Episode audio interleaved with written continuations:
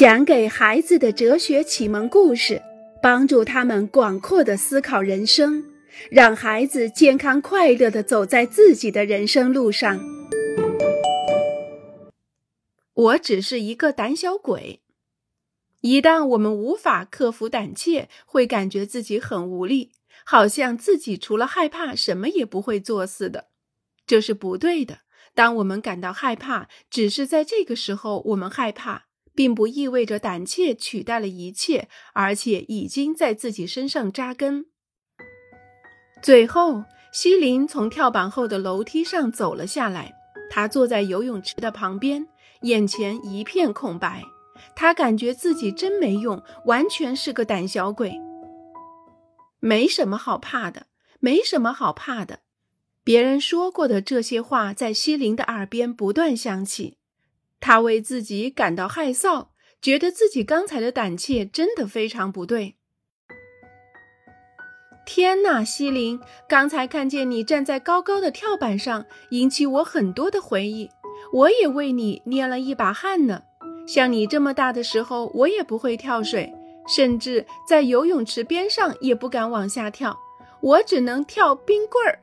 二十年后，我还是不敢跳水。杜兰先生，因为头上戴着泳帽，西林不敢确定这是他的邻居杜兰先生。可不是吗？正是他，他也害怕跳水，真是不可思议。他参加了市议会竞选，成为副市长。他还极力反对在村子旁边修建高速公路。真想不到，他竟然讲出自己的怯懦，而且毫无羞愧。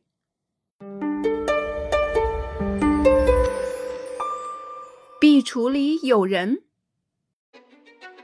弗洛里昂无法入睡，他听到壁橱里嘎吱作响，他肯定房间里有人，可又不敢起身，于是大叫起来。爸爸听到喊声，马上赶过来，进屋之后打开灯。他从弗洛里昂装玩具的袋子里拿出一把宝剑，然后他一边轻轻地打开壁橱的门，一边握紧宝剑，准备把可怕的妖怪一劈为二。壁橱的门全打开了，可是并没有妖怪。爸爸亲了亲弗洛里昂，然后把宝剑放在了他的床边。这下弗洛里昂放心了。爸爸知道并不存在妖怪，但是弗洛里昂的恐惧是确确实实存在的。爸爸并没有因此而嘲笑他，也没有试图控制这种感觉。他很认真地对待并分担儿子的恐惧，帮助儿子赶跑他。他进到了弗洛里昂的想象世界里，现在他可以安心睡觉了。如果别人尊重我们的胆怯，不因此把我们看作傻瓜。这真是对我们的安慰。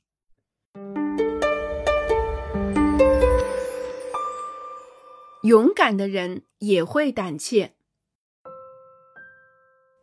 来，再给我最后一小杯红酒，这样我就不会害怕了。我非常需要勇气，因为我要对他讲的话，说实话，真的不容易说出口。第四杯红酒并不会增加莫里斯的勇气。他只能掩盖他的恐惧，暂时忘记胆怯，然后在丧失意识的情况下，他什么都能做出来。这同勇气毫不相干。勇敢的人当然也会害怕，但是他们会仔细考虑将要克服的困难和危险。恐惧是一种力量，它会将我们粉碎，使我们瘫痪。这种力量阻止我们讲话、行动或做出反应。然而，勇气可以将这种力量转化成行动的动力。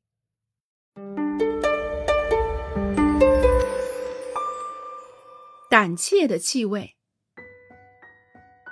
猫全速奔跑，为了躲避身边一边狂吠一边追逐它的狗。突然，猫一下子停住了，然后转过弯，弓起腰，竖起全身的毛，露出利爪，并嘶叫起来。看到这儿。狗顿时停下来，夹着尾巴，慢慢的退了回去。在猫害怕并逃跑的时候，狗就会在后面追着要攻击它。一旦猫不再害怕，也不逃跑了，狗反而停住了，也不会再攻击它。也许他们会回到自己的角落里，从而避免了一场战争。这样当然更好。在人类中，常常也是这样。那些爱挑衅和打架的人，总是选择怯懦的人作为攻击的对象，好像这些人的胆怯令他们兴奋，进而点燃并烧旺他们暴力的欲火。可一旦人们鼓起勇气，不再害怕，挑衅者的自信马上就减少，一般都会放弃打架的想法。